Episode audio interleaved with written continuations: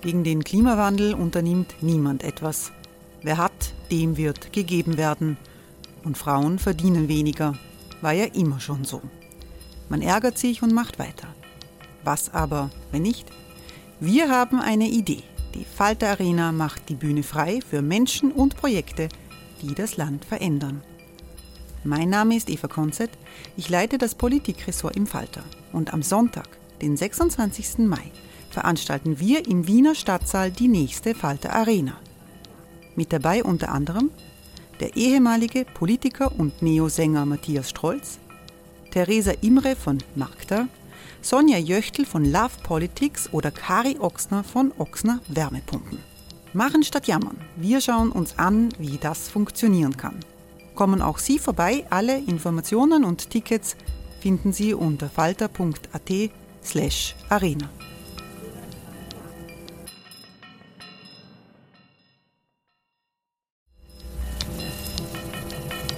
Falter-Podcasts werden durch Werbung unterstützt. Das hilft bei der Finanzierung unseres journalistischen Angebots. When you're ready to pop the question, the last thing you want to do is second guess the ring. At Bluenile.com, you can design a one-of-a-kind ring with the ease and convenience of shopping online. Choose your diamond and setting. When you find the one, you'll get it delivered right to your door. Go to Bluenile.com and use promo code LISTEN to get $50 off your purchase of $500 or more. That's code LISTEN at Bluenile.com for $50 off your purchase. Bluenile.com code LISTEN.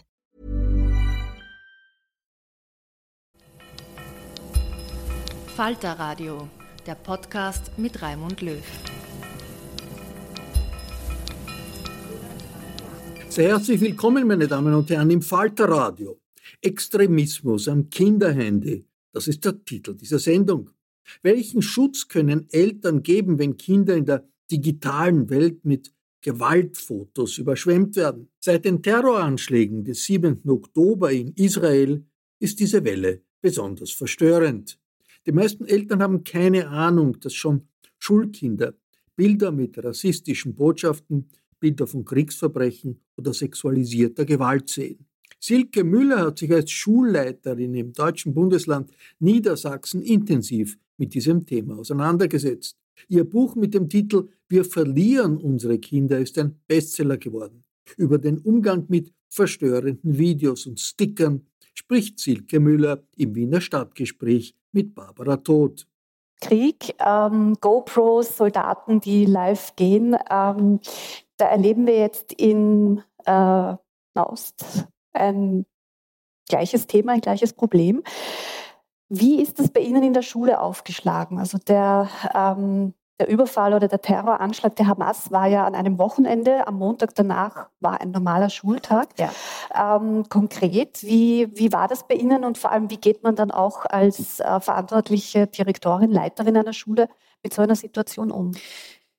Ehrlicherweise war es schockierend, weil wir natürlich, dadurch, dass wir uns für das Thema einsetzen, immer versuchen, auf dem Laufenden zu sein und haben selber die Algorithmen bei TikTok bedient und waren absolut schockiert. Mein Kollege schrieb mir nur, Silke, es ist nicht normal. Es ist so fürchterlich, was da gerade passiert und wie die Kinder mit, insbesondere bei TikTok, diesen Videos von, entweder waren es die Hamas oder es waren sozusagen die Israelis, man weiß ja gar nicht, wer das irgendwie einstellt, wie die Kinder völlig unbedacht überschwemmt wurden aus dem Nichts. Sie haben ja kein Verständnis, sie gucken auch keine Nachrichten, geschweige denn Fernsehen gucken Kinder auch nicht mehr und Eltern reden möglicherweise auch nicht mit ihren Kindern über diese Konflikte. Das heißt, was war eine totale Überforderungshaltung. Und ich habe, wenn Sie fragen, was haben Sie als Direktorin gemacht, ehrlicherweise gewartet, kommt da eine kultusministerielle Anweisung, was wir tun sollen, vielleicht auch Material, vielleicht auch Hinweise, die kamen nicht ähm, so dass ich den Kollegen geschrieben habe, bitte, ihr müsst mit den Kindern sprechen, weil sie das im Netz sehen. Ich weiß, dass es schwierig ist, keiner weiß, wie soll man das thematisieren, wie, wie mache ich das verantwortlich. Aber das muss ein normales Gespräch zwischen Erwachsenen und Kindern an der Stelle sein können, dass ich sie vorbereite und mitnehme und ungefähr politisch ins Bild setze, was da passiert. Wenn jetzt aber, und das abschließend in den Medien davon gesprochen wird, ich habe das eben gesagt, dass da jetzt auch Videos durchs Netz geistern, dann kann ich da nur milde lächeln. Dann denke ich mir, wieso ist da keiner unterwegs bei diesen Plattformen? Und guckt mal hin und sieht diese Menge alleine an Videos, die Brutalität. Und es ist, sind zum Beispiel Videos ähm, und Bilder, die würde ich bei diesen Präsentationen nicht zeigen, weil sie so grausam sind. Und da frage ich mich schon, wann greift ein Mechanismus, der sagt, jetzt ist es Zeit abzuschalten. Soweit bin ich an der Stelle auch gekommen. Wir haben heute den 17. Oktober. Ähm, der, ähm, der Terror der Hamas begann am 7. Oktober. Ich habe heute in der Frühzeitung gelesen und habe gelesen, dass es in Wien jetzt ähm, die Bildungsdirektion eine Expertengruppe zusammengerufen hat, die sich beraten hat, wie man ähm, aktuell äh, dieses Thema aufarbeiten könnte und was man da quasi tun könnte in Kooperation auch mit Religionsgemeinschaften etc., um äh, die Schule dabei zu unterstützen, damit umzugehen. Das kommt ein bisschen spät. Wir sind uns ja total ähnlich in der Bildungsbürokratie. So läuft es in Deutschland auch. Und äh, ich kann natürlich eine gewisse Überforderung verstehen, wenn so ein Thema auf den, auf, aufs Tableau kommt, wo man sagt, Moment mal, wir sind doch gerade aus der Ukraine, jetzt das. Ähm, ehrlicherweise macht man für alles immer Pläne und Richtlinien und das Netz hebelt es aus, weil ähm, man kann sich diesen Schrecken, der dort durchwandert, wirklich nicht vorstellen. Und das, was jetzt passiert, auf kultusbürokratischer Ebene dauert einfach viel zu lange und unsere Kinder sind dann schon verloren, um im, im Wortlaut zu bleiben, dort im Netz, vollkommen überfordert. Was würde Ihnen helfen? Also wenn Sie jetzt quasi träumen könnten, was würde Ihnen helfen? Ähm, was bräuchten Sie oder was für diesen speziellen Fall? Also was wäre der Idealfall? Also ich bin ähm, möglicherweise schon mittlerweile sehr radikal in den Forderungen, aber wenn man sieht, welche menschenverachtenden Videos dort Verbreitung finden, ich habe das eben in einem Nebensatz gesagt, dann glaube ich wirklich, dass Mechanismen greifen müssten, dass die Plattform möglicherweise nicht erreichbar ist, zumindest in Europa nicht. Dass das nicht funktioniert, das ist mir klar, aber Sie fragen ja nach einem Wunschgedanken. Das heißt, dass man TikTok einfach sperrt für diese ja. Zeit. Ja, das ist eine sehr, sehr radikale Forderung, aber das, was da menschenverachtend unterwegs ist, das dürften auch keine Erwachsenen sehen. Das ist einfach nicht normal. Wenn Sie aber fragen, was brauche ich im schulischen Kontext, dann eine unbedingte Zusammenarbeit mit Medienhäusern, die beispielsweise sofort Inhalte eben auch bei, so schwer das ist, sich auf einer chinesischen Plattform zu bewegen, dann möglicherweise, oder so sehr man auch Bedenken hat, zu sagen, ist das so gut, aber ob es der Falter ist, ob es bei uns die Tagesschau ist, wie auch immer, dort einen Account zu haben und den Kindern Inhalte anzubieten, die zumindest einigermaßen valide sind, fände ich extrem wichtig, weil wir dann den Kindern sagen können, ihr seid bei TikTok, guckt bitte dort, wenn ihr euch wirklich informieren sollt. Wir können Arbeitsblätter verteilen, wir können Gespräche führen und die Kinder hören zu, aber sie informieren sich am Ende und sie werden überschwemmt mit den Inhalten in den sozialen Netzwerken. Das heißt, wir müssen da rein, ob wir wollen oder nicht. Das heißt, es sollten auch, zum Teil passiert das ja, also in Österreich ja. ist beispielsweise der ORF, also die, die ja. der öffentlich-rechtliche Rundfunk, hat einen TikTok-Account. In so. Deutschland meines Wissens äh, passiert da noch viel mehr sogar. Ja. Ähm, das heißt, das ist eine Strategie, die Sie auf jeden Fall für richtig erhalten, also nicht zurückziehen, sondern sagen, Nein, erst recht, auch dort müssen wir genau. präsent sein. Wenn wir aus äh, Compliance-Gründen, aus moralischen Bedenken und so weiter uns zurückziehen, dann kann ich das durchaus nachvollziehen. Ähm, auf der anderen Seite bedeutet das, dass wir die Kinder dort alleine lassen. Und das ist keine Wahl, die wir treffen sollten. Nicht zu solchen Themen und nicht zu solchen Zeitpunkten. Und ich meine, es ist natürlich fein, wenn man jetzt eine erfahrene ähm, deutsche Direktorin hier sitzen hat, ähm, die, die schon ein bisschen weiter voraus ist äh, im Umgang mit diesen Themen. Deswegen frage ich jetzt auch ganz konkret, vielleicht ähm, kann man sich da ja in Österreich auch ein Beispiel nehmen. Und wenn Sie sich jetzt wünschen könnten, ähm, was in der Klasse passiert am 9. Oktober oder meinetwegen morgen, also einfach mit ein paar Tagen Vorlauf natürlich. Ähm, was was wäre das denn? Also Braucht man da Kooperationen mit Religionsgemeinschaften ähm, oder wer, wie könnte man einladen oder wie könnte ein Thementag ähm, ausschauen? Also ich glaube, es braucht in erster Linie dann das Grundverständnis von Lehrkräften, dass man sagt, okay, diese Mathestunde heute ist nicht so wichtig. Und manchmal ist es wirklich schwierig, auch an diese Themen ähm, von dieser Seite zu kommen, zu sagen, wir stoppen den Lehrplan und wir machen den Aktualitätsbezug in Form eines Projekttages, in Form eines Methodentages oder einfach Informationstages.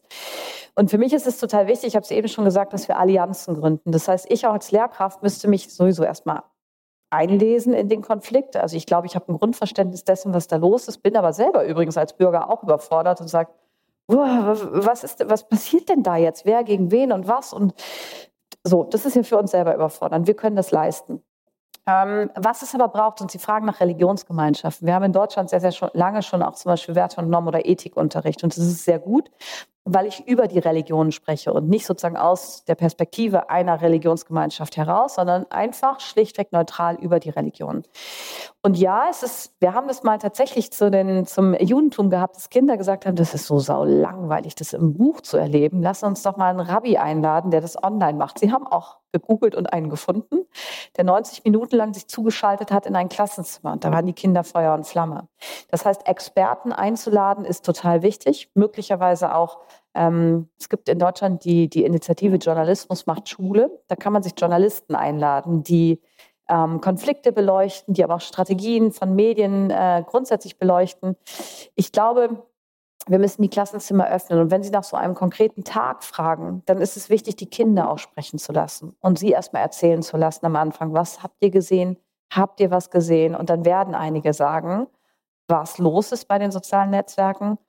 Es ist wichtig, die Eltern ins Boot zu holen und zu sagen, wir haben mit ihren Kindern gesprochen, tun Sie es bitte auch zu Hause. Das heißt, auch das wird wichtig sein.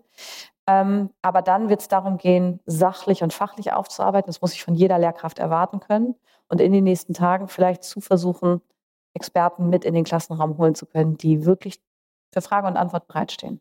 Jetzt haben Sie gesagt, das Wichtigste ist, oder es ist immer wahnsinnig wichtig, die Kinder einzubinden und mal zuzuhören, was ja. deren Realität ähm, ist, beziehungsweise was sie so auf ihren Handys eben alles erleben. Ähm, da haben Sie die digitale oder Social Media Sprechstunde an Ihrer Schule etabliert. Ja schon 2018. Das hat im Vorfeld, ähm, in der Vorbereitung äh, dieses Abends ähm, auf Twitter ganz viele Menschen auch interessiert, ähm, weil das gibt es in Österreich so formal in keiner Schule. In Deutschland auch nicht. In Deutschland auch nicht. Ähm, vielleicht Warum 2018? Ich meine, das ist jetzt auch schon wieder fünf Jahre her. Ähm, also wie kam es damals zur, zur, Gründung? Das hat einen Grund. Das liegt tatsächlich in ähm, TikTok begründet. Denn so 2018 ungefähr begann TikTok wirklich zum, zur meistgenutzten App auf den Smartphones der Kinder zu werden. Das war so um den Zeitpunkt. Und seitdem haben wir gemerkt, was zeigen uns die Kinder vereinzelt? Also wir haben sehr, eine sehr gesprächsbereite Schülerschaft. Wir haben aber auch Lehrkräfte, die sozial, in sozialen Netzwerken sehr aktiv sind, die selber gesehen haben, das ist schwierig, was da los ist. Und wir haben dann gesehen, alles klar, das ist eine Plattform, die überfordert uns, aber auch die Nutzung von Social Media an sich. Wir hatten bis dato dann schon zig Fälle, dass irgendjemand irgendwas bei WhatsApp geschrieben hat, blödes Foto versendet hat, ein Fake-Profil bei Instagram, also diese klassischen Mobbing- und, und Streitgeschichten waren schon immer da. Ähm, das haben wir gesehen. Und bei TikTok war es dann so, dass uns das komplett überfordert hat mit dieser Art von Kurzvideos, die zu sämtlichen Thematiken einspielten. Und wir haben auch gesehen, dass Kinder uns immer weniger ernst nehmen zu der Thematik. Das heißt, man fragt nach und sie sagen, ja, aber da ist ja eigentlich kein Erwachsener. Und wenn, dann sind es nur die coolen Erwachsenen, so die Influencer, die dort unterwegs sind. Wir haben dann festgestellt, es reicht nicht, sozialpädagogische Gesprächsangebote zu machen oder Gesprächsangebote bei Streitschlichtern und so, was es eben am pädagogischen Konzepten gibt, sondern haben gesagt, wenn wir in der Lebenswelt der Kinder wirklich präsent sein müssen, dann müssen wir alleine durch den Namen Social Media Sprechstunde schon aussenden, wir nehmen euch ernst. Und äh, eine Lehrkraft, die ich in dem Buch nenne, der Thomas Hillers, ist selber Junglehrer, sehr aktiv, äh, macht auch teilweise lustige Videos selber oder ähm, gibt eben auch von sich etwas preis, was die Kinder dann wiederum sehr ernst nehmen. Man kann gar nicht sagen, er teilt diese Sprechstunde, sondern er bietet sie an. Und Sie müssen sich vorstellen, wir haben ganz viele Plakate im ähm, Schulhaus hängen, die diese Social Media Sprechstunde bewerben. Und dabei steht dann beispielsweise auf diesem Plakat, oh Gott, ich habe was gesehen, ich kann davon nicht schlafen. Oder es gibt Dinge, die sehe ich, das kann ich meinen Eltern niemals sagen. Und da kann ich die Kinder gut verstehen. Es gab bei mir auch Dinge, wo ich gesagt habe, kann ich nicht zu meiner Mutter gehen, um Gottes Willen. Und diese Gesprächsanlässe nutzen Kinder, dass sie entweder in diese tatsächlich physische Sprechstunde gehen, die in der Woche dann stattfindet und da steht, wann die ist, in welchem Raum. Aber ein Kind, das wirklich ein Problem hat, sagt im Unterricht nicht, könnte ich mal in die Social Media Sprechstunde gehen. Da gilt dann, schreib eine Mail, mach einen Termin, mach eine Verabredung und wir sprechen vertraulich miteinander. Und das machen die Kinder. Die nehmen es sehr, sehr dankbar an, weil sie hilflos sind zum Teil mit dem, was sie sehen, mit dem, was sie zum Teil auch selber machen. Also Kinder machen ja auch Grenzerfahrungen oder testen Grenzen aus und sehen dann plötzlich, oha, Da war jetzt eine Grenze, das war nicht gut, was ich gemacht habe. Und das ist total wichtig. Und den Eltern sagen wir dann an der Stelle eben auch, sagen Sie Ihrem Kind, wenn es Sorgen hat, es soll in diese Social Media Sprechstunde kommen. Weil es, glaube ich, wenn ich das abschließend ergänzen darf, total wichtig ist, dass ich als Elternteil nicht immer nur Vorwürfe mache, warum hast du mir denn nichts gesagt? Sondern dass ich eher zu gewissen Themen sogenannte Verstärker aufbaue, dass ich sage, du kannst zu mir kommen und da mit dem Kind drüber sprechen, aber wenn es ein Thema gibt, wo du nicht mit mir kommen willst, zu wem würdest du gehen? Kinder haben oft eine Idee und dann sozusagen baue ich ein Netzwerk für die Kinder von Beschützern auf, wo sie sagen, alles klar, dann gehe ich jetzt mal doch zu Onkel Heinz oder zu meiner Lehrerin oder vielleicht zu der Mutter von meiner Freundin, weil da ist es besser aufgehoben. Und das ist wichtig. Und so läuft auch diese Social-Media-Sprechstunde ab, sehr vertraulich, als Ansprechpartner erstmal noch eine Distanz zu haben, dass ich nicht sofort mit den Eltern auch über sehr intime Peinlichkeiten zum Teil sprechen muss. Ich kann mir vorstellen, also aus, aus, meiner Erfahrung auch als Mutter bei solchen Themen, wenn das angesprochen wird äh, im Rahmen von so Aufklärungsseminaren bei der Schule oder so, gibt es schon immer wieder auch die Eltern, die sagen, na, das wollen wir eigentlich nicht, dass die Kinder das in der Schule besprechen, weil das soll doch schon bei uns zu Hause besprochen werden. Gab es diesen Widerstand auch in der Elternschaft, als sie gesagt haben, wir führen jetzt diese Social-Media-Sprechstunde ein und da können die Kinder all das erzählen, was sie zu Hause nicht sagen können? Also mindestens haben sich die Eltern nicht getraut, diesen Widerstand zu zeigen. Sie haben es nämlich nicht gesagt. Vielleicht war ich auch zu streng und habe gesagt, wir machen das jetzt. Aber das sind ehrlicherweise auch die Elternhäuser, die sagen, also bei uns, das ist eigentlich kein Thema. Und ich vergleiche das sehr, sehr gerne und ich sage das jedes Mal, wenn ich irgendwie unterwegs bin, weil man sich das so gut vorstellen kann, mit Läusen. Ich weiß nicht, ob Sie kleine Kinder mal hatten, die dann aus dem Kindergarten oder so nach Hause kommen und dann juckt der Kopf und dann weiß man, kriegt irgendwie so ein bei uns vom Gesundheitsamt ist es so ein Aufklärungszettel, wie man mit Läusen umgeht und dann kommt das Shampoo, der Nissenkamm, die Tiere werden eingefroren. Die Eltern machen das, sagen aber insgeheim, na, wer die wohl wieder angeschleppt hat. So. Und es ist ja immer dieser Duktus, Läuse sind was Schlimmes, was Unsauberes. Schwachsinn. Das ist einfach so in Kinder, ich weiß gar nicht, wie oft wir Läuse bei den Kindern hatten, was wir machen mussten. Und ich würde sagen, wir sind schon ein sauberer, gebildeter Haushalt. Das hat damit nichts zu tun. Bei Social-Media-Vorkommnissen ist es ziemlich ähnlich. Ich höre immer wieder Eltern, die sagen, ja, ich habe das mal gehört. Aber mein Kind nicht. In unserer Klasse auch nicht. Nee, nee, mein Kind ist ja im Gymnasium, da sowieso nicht. Und das ist, ähm, wo ich am liebsten schütteln würde und sagen würde, jetzt hört mal auf, das ist doch nichts Schambehaftetes, sondern wenn ich das auch noch vor meinem Kind sage, also mein Kind nicht, mein Kind wird nie zu mir kommen, wenn vielleicht am nächsten Tag eben doch was passiert. Einerseits, weil man die Eltern dann nicht enttäuschen möchte. Es gibt ja Ärger und es ist doof. Und andererseits, weil die Kinder wahnsinnig Angst haben, dass dann das Handy einkassiert wird. Und das ist ein Problem für sie. Das heißt, besser ist es zu sagen, es kann jederzeit vorkommen und entweder du redest mit mir, worüber ich mich freue und ich kann dir helfen, aber rede auf jeden Fall mit irgendjemandem, der dir hilft. Diese Botschaft ist total wichtig, Kindern auszusenden. Und Sie haben diese ähm, Social Media Sprechstunde quasi mit Ihrem Team entwickelt. Sie haben nicht gewartet, bis von oben irgendwie die Anweisung kommt, es wäre jetzt gut, sowas zu machen, sondern Sie haben einfach gesagt, wir, wir starten da jetzt ein Projekt. Und es ist auch nicht ähm, in dieser klassischen Schulbürokratie verankert, oder? Sie Nein. konnten das quasi über ein Projekt ähm, initiieren. Ist vielleicht auch ganz interessant, wenn, wenn das jetzt einige Kolleginnen und Kollegen hier in Österreich hören. Wie setzt man eben sowas auf? Weil oft heißt es dann, bah, das, das, wo soll ich das anmelden? Wie soll das funktionieren? Das, da kriege ich ja quasi nie ein Budget dafür und so weiter und so fort. Genau, und das ist das Interessante. Ähm, da muss ich ein bisschen einhaken und sagen, in Niedersachsen haben wir das Konzept der eigenverantwortlichen Schule. Letztlich zeichne ich verantwortlich für das, was wir tun an der Schule und ausprobieren. Für den Kollegen, der diese Sprechstunde gibt, ist es natürlich in seiner normalen Unterrichtszeit. Und für diese Unterrichtsstunde beispielsweise, die er erteilen müsste in meinetwegen Werte und Normen hat er oder er macht Deutschunterricht, macht er eben nicht Deutsch oder Werte und Normen, sondern gibt diese Social Media Sprechstunde.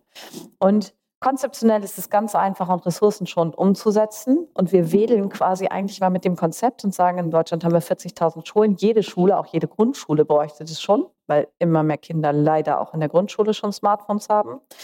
Ähm, ich habe es auch unserer Kultusministerin vorgestellt und gesagt, bitte verpflichten Sie doch die Schulen dazu, das anzubieten. Es ist unglaublich hilfreich.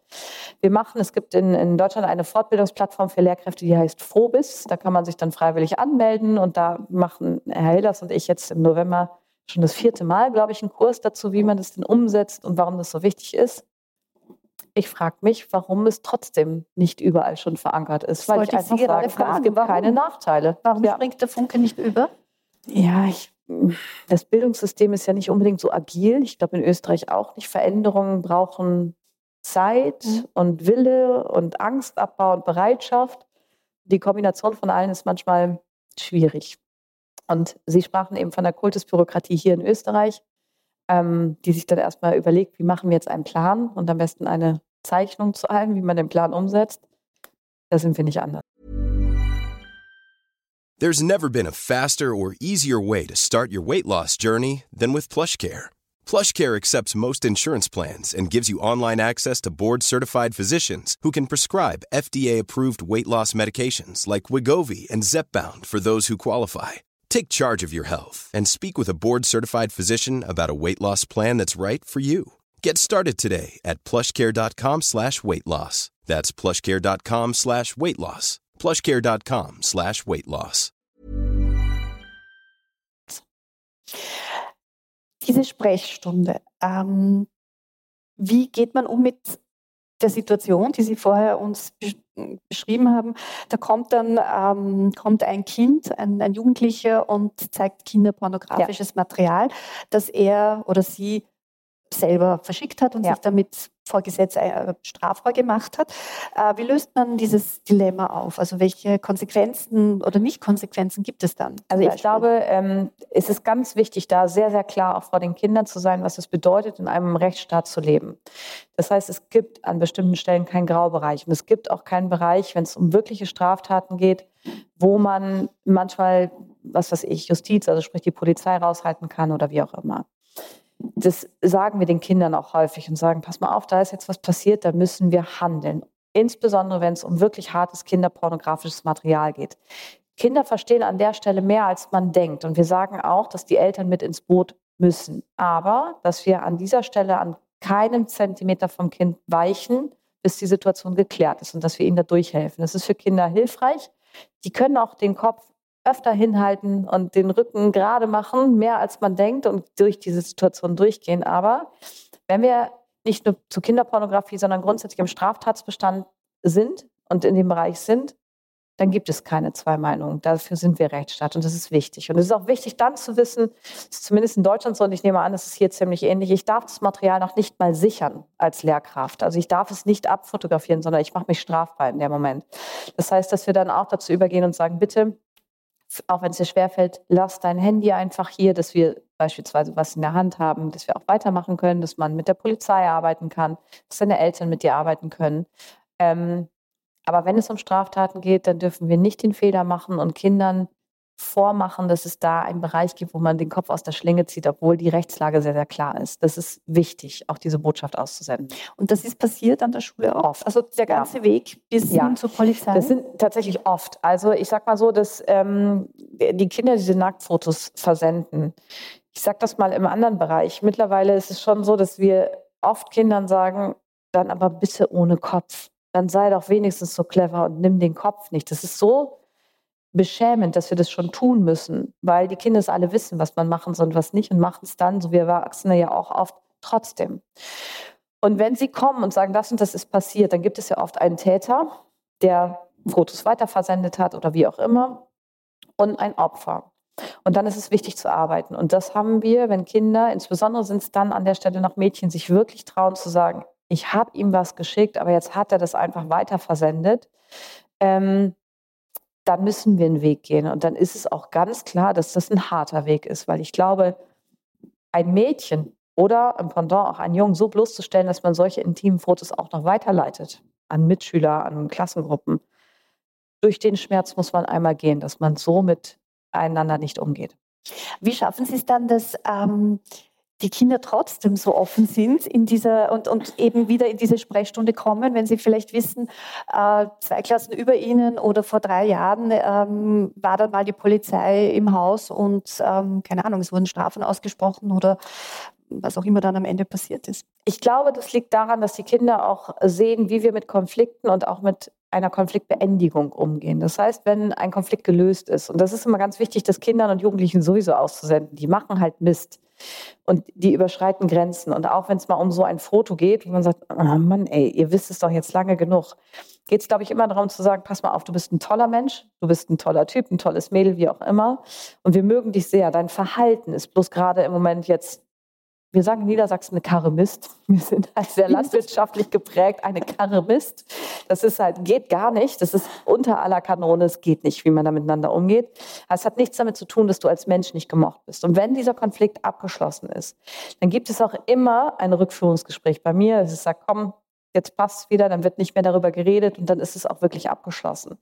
Und Kinder nehmen das wahr, die nehmen auch diese Konfliktbearbeitung wahr im Klassenraum, dass wir dann vielleicht auch mal den Eltern sagen, sie müssen es jetzt auch mal gut sein lassen und diese kleine Resozialisation stattfindet und Konflikte gut gelöst werden. Übrigens können dann auch oft Täter und Opfer je nach Konfliktlage wieder gut miteinander umgehen und können sich auch einen Neustart ermöglichen. Oder aber sie erleben, dass wenn jemand richtig missgemacht hat, und das hatten wir auch schon des Öfteren, dann verlässt er die Schule. Dann geht es eben an dieser Stelle nicht weiter, weil die Schädigung des Opfers eines Menschen, der so gedemütigt wurde, so groß ist, sagen, damit ist das Recht, miteinander weiter umzugehen, an der Stelle einfach verwirkt. Zumindest für die Schule. Wie ist es mit der Wiederbetätigung, mit nationalsozialistischer Wiederbetätigung? Sie haben Hitler äh, Persiflagen gezeigt. Das ist ja auch in Österreich ein großes Thema ja. in Chatgruppen und ist genauso wie in Deutschland ähm, ja, strafgesetzlich sanktioniert. Man fragt sich nur, ich meine, passiert das überhaupt? Das, wenn es eh in allen Chatgruppen ja. ständig in also sämtlichen Klassenchats ähm, aufpoppt. Ja, ja, wir haben so viele Themen im Grunde und der Nationalsozialismus ist eins, den wir versuchen zu bekämpfen. Da haben wir übrigens die Trennung analog und digital. Wir, wir sagen, oh Gott, warum, wie kann da ein Hakenkreuz an der Wand so viel ähm, Rassismus, jetzt sind wir beim Thema Antisemitismus, wir sind aber auch bei, bei ähm, Ausländerfeindlichkeit, so viel im Grunde wieder dieses, wie man so schön sagt, braune Gedankengut auf der Straße und überall und so krass. Im Netz werden die Kinder damit überschwemmt, wirklich an vielen Stellen. Und diese Verfassungsfeindlichkeit, ähm, ist ein Thema. Normalerweise ist es, wäre es so, bei uns müsste ich immer den Verfassungsschutz informieren, wenn ein solches Video auftaucht. Dann kann die eine Standleitung machen zu der Stadt, wo die sitzen, weil das wirklich eigentlich täglich Thema ist. Und ich glaube, wir müssen äh, historisch gesehen anders mit dem Thema umgehen, im Sinne von vielleicht früher anfangen, vielleicht emotionaler diesem Thema begegnen, auch im Ethik, Werte und Normunterricht. Ähm, und nicht, ich habe immer das Gefühl, es ist sehr politiklastig, wie wir das Thema bearbeiten, wenig sozusagen empathisch. Natürlich auch, wenn es um den Holocaust geht, aber den Holocaust möglicherweise auch in Filmen zu erleben, in Videos zu erleben oder im Arbeitsblatt und im Buch, das ist ein Unterschied, auch wie ich Kinder noch erreichen kann in ihrer Emotionalität.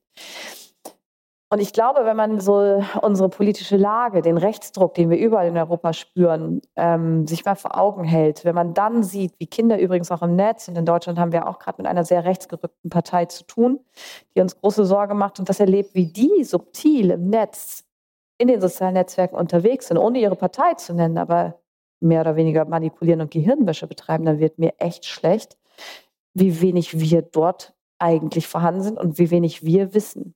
Das heißt, konkret, wie man damit umgehen sollte, mit genau dieser Verfassungsfeindlichkeit, ist sehr, sehr schwer zu beantworten. Ich glaube nur, dass uns bewusst sein muss, dass wir gerade Zeiten erleben, die wir eigentlich nicht wieder erleben wollten und genau bewusst Kinder abholen müssen an der Stelle und auch ihnen sehr, sehr klar machen müssen, was die Folgen sein können, wenn wir Demokratie aufgeben und wenn wir noch weiter nach rechts rücken trotzdem jetzt an der Stelle gefragt, passen die, die, der Strafrahmen und die Gesetze momentan? Weil das wird ja, das heißt ja immer wieder bei, also Kritiker sagen ja oft gerade beim Thema Kinderpornografie, wenn dann eben Teenager sich selber schuldig machen, weil sie sowas verschicken, ähm, ist das, ist das klug gelöst oder braucht es da nicht andere Regelungen, auch wenn wir quasi über Prävention und so weiter ja. sprechen? Also wenn wir kurz auf diese kinderpornografische mhm. Bereich nochmal gucken, dann braucht es eine Überarbeitung der Gesetzeslage, dass mindestens zum Beispiel Lehrkräfte, Eltern, wie auch immer in der Lage versetzt werden, zu sagen, ich sichere das Material und gebe es der Polizei. Das an sich müsste schon mal überarbeitet werden. Und man muss, wir hatten ähm, die Eröffnung einer neuen Kriminalstatistik, wo klar war, es finden mehr Straftaten im Netz statt, im digitalen Raum und eben auch die Verbreitung von kinderpornografischem Material ein Thema ist. müssen wir natürlich darüber sprechen, wie man das Gesetz anpassen kann, dass man auch mit Kindern anders arbeiten kann oder grundsätzlich mit dem Thema. Wenn wir aber über Gesetzeslage allgemein sprechen, dann habe ich große Bauchschmerzen, dass wir einfach nichts tun. Und ich glaube, unsere Länder sind sich sehr einig im Nichtstun. Denn es gibt ein Jugendschutzgesetz in Deutschland, das derart veraltet ist, wo es gibt ein Jugendmediengesetz, das ist da verankert, wenn Sie das lesen oder lassen, das ist, kommt aufs Gleiche raus. Das zu überarbeiten ist unfassbar wichtig. Beispielsweise mal eine Richtlinie zu geben, ab wann ist denn ein Smartphone eigentlich angemessen? Bei uns steht drin, dass Kinder so ein das heißt bei uns wirklich Mutti-Zettel, das steht da auch oben drüber. Das kriegen Kinder mit, die auf ein Dorffest gehen möchten und länger bleiben möchten, als eigentlich gesetzlich erlaubt ist. Dann steht da bei dem Mutti-Zettel, wer die Verantwortung hat an dem Abend und wer das Kind begleitet. Das müssen die Kinder mitnehmen. Das ist verankert im Jugendschutzgesetz. Das ist verankert, wann man ein Bier trinken darf. Zu Social-Media-Nutzung im Grunde kaum etwas oder eben nichts Greifbares. Es geht aber für mich auch weiter dass wir immer nur auf die, auf die Kinder schauen und wo sie Fehler machen. Wir, wir, ja, im Grunde, Schule ist ja sehr defizitorientiert veranlagt, ne? im Sinne von, wir zeigen dir immer, wo Schwächen sind, dann hast du eine schlechte Note und so weiter und viel zu wenig Talentförderung ist dort. Das sei aber nur am Rande gemerkt. Dann müssen wir auch auf die Erwachsenen gucken bei der Gesetzgebung. Und für mich ist es ein Riesenthema. Das ist, wir haben Führerscheine, wir haben Steuernummern, wir sind überall identifizierbar, wo wir unterwegs sind. Nur im Netz kann jeder machen, was er will, ohne dass er vielleicht mal seinen Personalausweis hinterlegen muss, wenn er sich in einem sozialen Netzwerk anmeldet oder dass er identifizierbar ist. Dann haben wir gleich wieder Diskussionen zum Datenschutz vor der Brust. Und ich glaube, da braucht es EU-Richtlinien. Wir brauchen keine in Niedersachsen oder in Bremen oder in Ihren Bundesländern, sondern wir brauchen eine europaweite Kraftanstrengung. Das bedeutet auch, dass natürlich mit den Plattforminhabern arge Diskussionen geführt werden müssen. Und da frage ich mich manchmal, ob das wirtschaftlich gewollt ist, ob das politisch gewollt ist. In anderen Ländern geht es ja auch. Also China-Politik hin oder her. Was das angeht, bin ich mit Sicherheit vorsichtig, mich irgendwie zu äußern. Aber die haben ihre eigene Plattform reguliert in ihrem Land. Da muss man sich schon mal fragen, das sind die Macher ihres Landes und diese Plattform ist reguliert. Und bei uns darf man noch nicht mal das Wort historisch bedingt Zensur in den Mund nehmen, weil man gleich sagt, Vorsicht, dann greifen wir die Pressefreiheit an und dann greifen wir alles Mögliche an. Aber die Inhalte, die dort zur Verfügung stehen, die müssen aus meiner Sicht dringend teilweise eine Zensur erfahren, weil es einfach menschenverachtend ist, was dort stattfindet. Das heißt, wir sprechen über politische Regulierung und wir sprechen darüber, dass es dringend zum Schutz unserer Kinder am Ende in den Fokus gerückt werden muss. Sie sind ja Digitalbotschafterin ähm, seit 2021 und ich gehe mal davon aus, dass Sie in dieser Funktion sehr viel mit Politikern, Politikerinnen genau solche Gespräche führen, die wir jetzt führen, wo sie auch diese Dinge sagen. Ähm, was kommt dann so als Antwort? Kennen Sie den Satz mit man müsste mal? ich weiß nicht, ob es den hier auch gibt, aber in Österreich würde man sagen, ja, schauen wir mal. So, ähm, also die Ernsthaftigkeit erkennen schon Politiker und Politikerinnen. Das kann man anders nicht sagen. Ähm, ich weiß nicht, inwiefern es manchmal genutzt wird, uns zum Wahlkampfthema zu machen, weil wir das Problem haben, dass jede Partei dann für sich kämpft und natürlich um Wählerstimmen kämpft, aber dass das ein Thema ist, das allparteilicher eigentlich behandelt werden müsste. Das heißt, normalerweise dürfte es kein Politikum im einzelnen Sinne sein, dass man darum kämpft, wer hat jetzt das beste Programm. Und was ich erlebe, ist, dass beispielsweise auch für Vorträge dann Ortsverbände von Parteien anfragen oder dann möchte, bei uns sind es dann die klassischen Volksparteien, die CDU, die SPD, die Grünen, die FDP und ähm, die dann anfragen und ich, ich sage dann schon immer, ich mache das eigentlich ungern für eine Partei, das noch zu tun, sondern wenn, dann bitte für einen Rat, für einen ganzen Ausschuss. Und wenn Sie fragen, wie wird reagiert, dann wird fleißig mitgeschrieben, dann kriege ich manchmal Brief- oder Pressemitteilungen mit, dem, mit der Bitte, dort drauf zu gucken, ob das so in Ordnung ist, aber dann sind wir wieder im Wahlkampfbereich und das ist mir vollkommen unverständlich, weil dahinter sitzen auch Mütter und Väter oder Onkel und Tanten, die, wenn sie einmal hingucken, welche Inhalte da sind, doch nichts anderes tun müssten, als zu sagen, so und jetzt erst recht. Das ist für mich im Moment das Thema unserer Zeit. Sie haben gesagt, Sie würden ja ähm, TikTok in, in solchen extremen Phasen, äh, wie wir es jetzt erleben, also wenn, wenn äh, Terrorattacken stattfinden, ähm, einfach mal runterfahren oder ausschalten lassen. Ähm, vielleicht bleiben wir ein bisschen in diesem utopisch äh, extremen Denken. Ähm, wenn Sie Frau van der Leyen ähm, sagen oder beraten würden, was würden Sie denn, ähm, was würden Sie sich wünschen? Also was sollte die EU denn machen?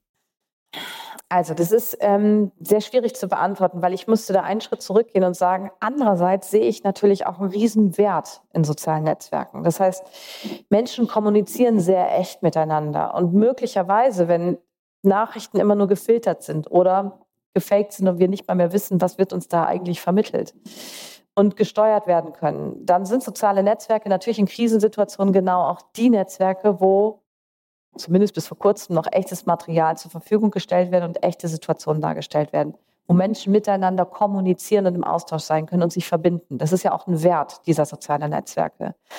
Wenn Sie sagen, was würde ich mir von Frau von der Leyen wünschen an der Stelle oder von der EU oder von der EU, aber wenn ich die direkt dann anrufen könnte, würde ich sagen, Mensch, so, Frau von der Leyen, Sie sehen das ja auch, dann ähm, bleibe ich aber bei der Forderung, wenn man das einmal sieht und wenn man sich wirklich die Mühe macht, sich mal eine Stunde mit diesen Algorithmen, die ich eben anfangs nannte, durch dieses Netzwerk zu, zu, zu ja, dass ich mich da durchscrolle und durchwühle, dann bleibt eigentlich keine andere Entscheidung, als zu sagen, diese Datenströme stellen wir aus, bis es eine Einigung mit dem Plattformbetreiber gibt, auch wenn es meinetwegen Konventionalstrafen oder was auch immer dahinter steht, keine Ahnung, äh, kostet, bis es eine Regelung gibt. Und es gab den ähm, äh, EU-Kommissar für Digitalisierung, Thierry Breton, der hat im Februar diesen Jahres genau diese Forderung in einem Streitgespräch mit TikTok erhoben und gesagt, wenn ihr diese Gewalt nicht abstellt und wenn ihr nicht dafür sorgt, dass es sicherer wird, dann stellen wir euch ab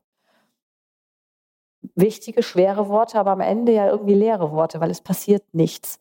Und wenn Sie nach der, dem illusorischen Wunsch fragen, bleibe ich dabei, diese menschenverachtenden Inhalte dürfen auf keine Smartphones von Bürgerinnen und Bürgern Europas landen, weltweit eigentlich nicht, aber schon gar nicht auf den Smartphones von Kindern.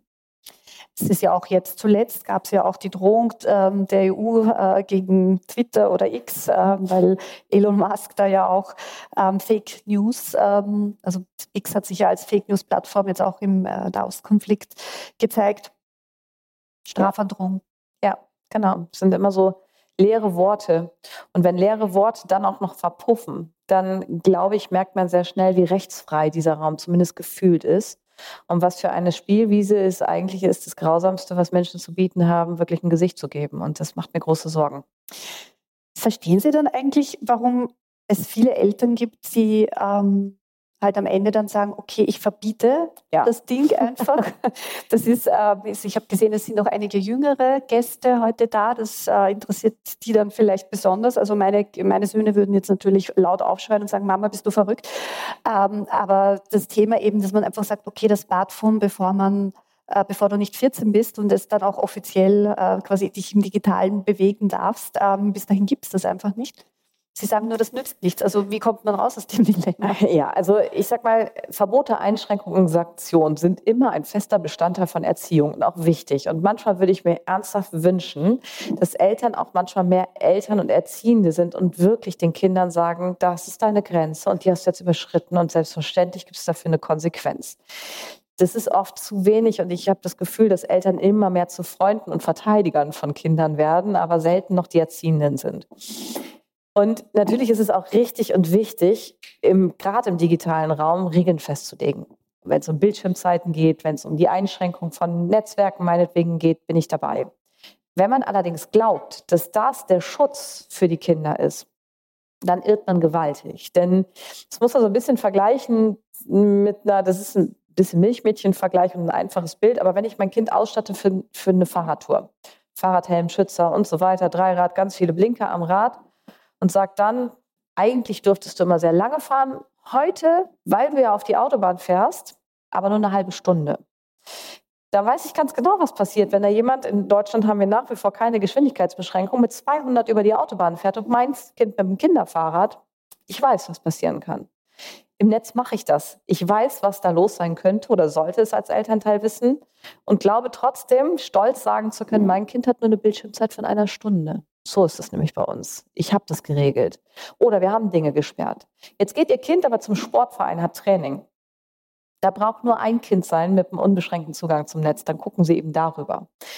Das heißt, diese Verbote sind gut und wichtig im erziehenden Moment. Und kein Kind sollte, vielleicht Klammer auf, wir hatten eine Postbankstudie äh, Digitalisierung in diesem Sommer, die gesagt hat, dass Kinder im Alter von 16 Jahren 64 Stunden die Woche online sind Man braucht nicht gut Mathe können, um zu rechnen, dass das bedeutet, die sind über den ganzen Tag online. Also im Grunde genommen äh, sollen die Kinder nicht den ganzen Tag natürlich am Handy hängen. Dafür ist es gut. Für die Absicherung braucht es andere Mechanismen. Und da braucht es das Gespräch ganz sicher und da braucht es das Angebot, mit den Kindern zu sprechen, dass Kinder auch mit mir sprechen. Aber es braucht auch klare Regelungen. Und Sie haben, hat irgendjemand ein Kind, das noch kein Smartphone hat hier im Saal? Sie haben noch die größten Chancen. Sie können zum Beispiel einen Vertrag mit Ihrem Kind machen, wo drin steht, was das Kind darf, dass man täglich in den TikTok-Account oder in die Gruppenchats gucken darf. Dieses, dieser Mythos mit Tagebuchcharakter von einem Smartphone ist totaler Blödsinn. Es ist halt öffentlich, was die Kinder machen. Oder man guckt einmal in der Woche gemeinsam die Fotogalerie an und räumt es auf. Ihr Kind wird Ihnen alles unterschreiben an Regeln, nur damit es endlich dieses Smartphone kriegt. Und damit haben Sie es nämlich super in der Hand. Das ist hervorragend, können Sie super machen. Ich sollte auch, wenn ich mich dann auf den Weg gemacht habe, zu erfahren, was wirklich im Netz los ist ganz ernsthaft auch mal einen Streit riskieren und sagen, liebes Kind, ich habe mich zu lange nicht beschäftigt, ich weiß jetzt, was los ist und wir brauchen Regelungen. Einfach nur zu deinem Schutz, auch weil ich mich absichern möchte. Und dafür gelten jetzt neue Regelungen. Dafür bin ich Elternteil und das muss ich tun, wenn es anstrengend ist. Und auch wenn Kinder dann sagen, ich hasse dich und ich ziehe aus und ich habe es gestern Abend gerade gesagt, meist, wenn sie dann ausziehen wollen, kommen sie eine halbe Stunde später aber wieder, weil der Plan nicht so ausgereift ist. Die wissen gar nicht so richtig, wohin. Und das ist dann auch doof. Aber das heißt, auch wenn ich mir wahnsinnig schlau vorkomme, weil ich äh, auf den ähm, Smartphones meiner Söhne äh, irgendwelche tollen, teuren Apps installiert habe, die mir angeblich garantieren, dass äh, sie dann nur kindergerechte Inhalte äh, und ähnliches ähm, zu sehen bekommen. Das macht auch keinen Sinn. Sie haben aber ein gutes Gefühl dabei, oder? Hm. Mittlerweile nicht mehr, nachdem ich Ihr Buch gelesen habe, aber ich hatte ein gutes Gefühl dabei und habe mir gedacht, das Geld ist jetzt sehr gut investiert, 700 genau, Euro im Jahr für Custodio oder was auch immer. Ich, genau, ja. ich möchte auch nicht angreifen, diese, diese Kinderschutzfilter und so weiter sind durchaus gut ne? und sie sind immer besser, als gar nichts zu haben und sie filtern viele Inhalte. Aber natürlich sind auch alles, was zu filtern ist, ist über, zu überwinden und die Kinder wissen das. Und dann geht es manchmal darum, wenn man dann halt nicht in der App guckt, dann schaut man browserbasiert, also einfach über den Internetbrowser an der Stelle oder eben, wie gesagt, über das Gerät eines Freundes, einer Freundin. Die Kinder suchen sich. Und das ist in der Natur der Kindheit verankert. Die suchen sich schon ihre Wege, um uns irgendwie zu überlisten.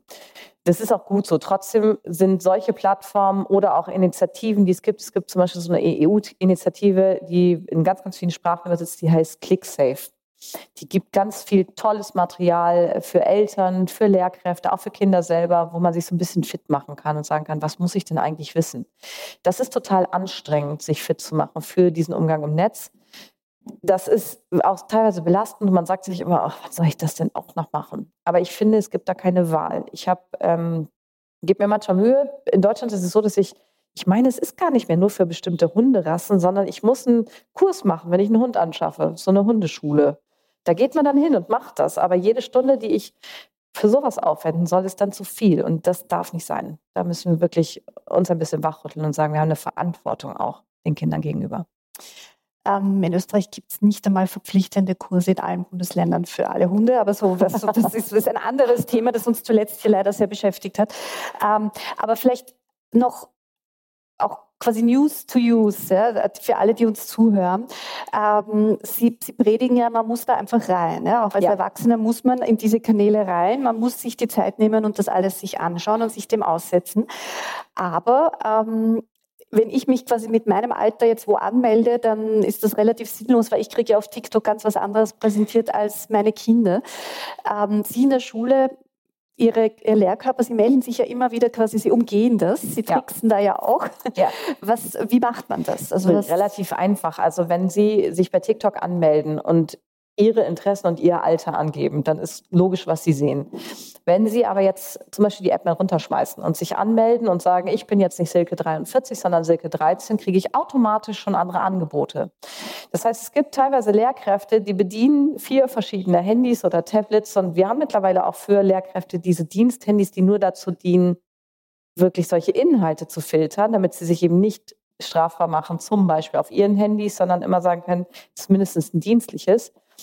Das ist ganz spannend zu sehen, wie diese Handys auf diese unterschiedlichen junge Mädchen und so weiter Einstellungen bedienen. Und sie müssen jetzt auch nicht als Elternteil jeden Tag so ihre TikTok-Viertelstunde machen. Es reicht zumindest einmal, diese Begegnung zu haben und einmal das zu sehen und zu sehen, wie schnell gerate ich in diesen Sog. Und ich gehe leider noch ein bisschen weiter, wenn es um Online-Games geht, die sozusagen Computerspiele, die internetbasiert sind, wo auch ganz viele Leute von außen fröhlich eine Community bilden und mit spielen können und schreiben können und so weiter, dann ist es fahrlässig, wenn Sie Ihrem Kind nur aufgrund der Altersfreigabe dieses Spiel spielen lassen. Sondern man muss es eigentlich mal eine Woche lang selber durchgespielt oder wie man so schön sagt, durchgezockt haben, damit man versteht, wie dieses Spiel funktioniert und wie man plötzlich sehr schnell angesprochen wird. Und auch da melde ich mich natürlich nicht, nicht mit Silke 43 an, sondern anders. Und erfahre vielleicht, oh mein Gott, ich dachte, das ist ein kindersicheres Spiel. Wieso schreibt mir denn einer, hallo, Herr, wer, schick mir mal ein Foto und wer bist du? Und das geht sehr, sehr schnell. Die eigene Erfahrung, die eigene Betroffenheit führt dabei meistens zum Handlungszwang. Nicht nur das Wissen, das Theoretische über irgendwas, sondern dass ich es wirklich hier einmal fühle, was passiert. Das Wiener Stadtgespräch mit Silke Müller fand am 17. Oktober 2023 statt. Bei der Wiener Arbeiterkammer bedanke ich mich sehr herzlich für die Zusammenarbeit. Müllers Bestseller mit dem Titel wir verlieren unsere Kinder, können Sie im Falter Buchversand bestellen. Ich verabschiede mich von allen, die uns auf UKW hören, im Freirad Tirol und auf Radio Agora in Kärnten. Herausforderungen und schwierige Fragen für Eltern sind im Falter regelmäßig ein Thema. Daher empfehle ich ein Abonnement. Alle Informationen, auch über Gratis-Abos, gibt es im Internet unter der Adresse abo.falter.at. Ursula Winterauer hat die Signation gestaltet. Philipp Dietrich betreut die Audiotechnik im Falter. Ich verabschiede mich bis zur nächsten Sendung.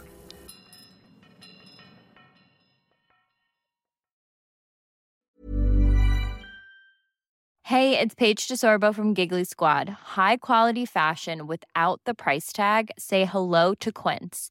I'm snagging high-end essentials like cozy cashmere sweaters, sleek leather jackets, fine jewelry, and so much more. With Quince being 50 to 80% less than similar brands. And they partner with factories that prioritize safe, ethical, and responsible manufacturing. I love that. Luxury quality within reach. Go to quince.com slash style to get free shipping and 365-day returns on your next order. quince.com slash style. This message comes from BOF sponsor eBay. You'll know real when you get it. It'll say eBay Authenticity Guarantee. And you'll feel it. Maybe it's a head turning handbag, a watch that says it all, jewelry that makes you look like the gem, or sneakers and streetwear so fresh every step feels fly. eBay gets it. So look for the blue check mark next to that thing you love and be confident that every inch, stitch, sole, and logo is checked by experts. With eBay Authenticity Guarantee, you can trust that feeling of real is always in reach. Ensure your next purchase is the real deal. Visit eBay.com for terms.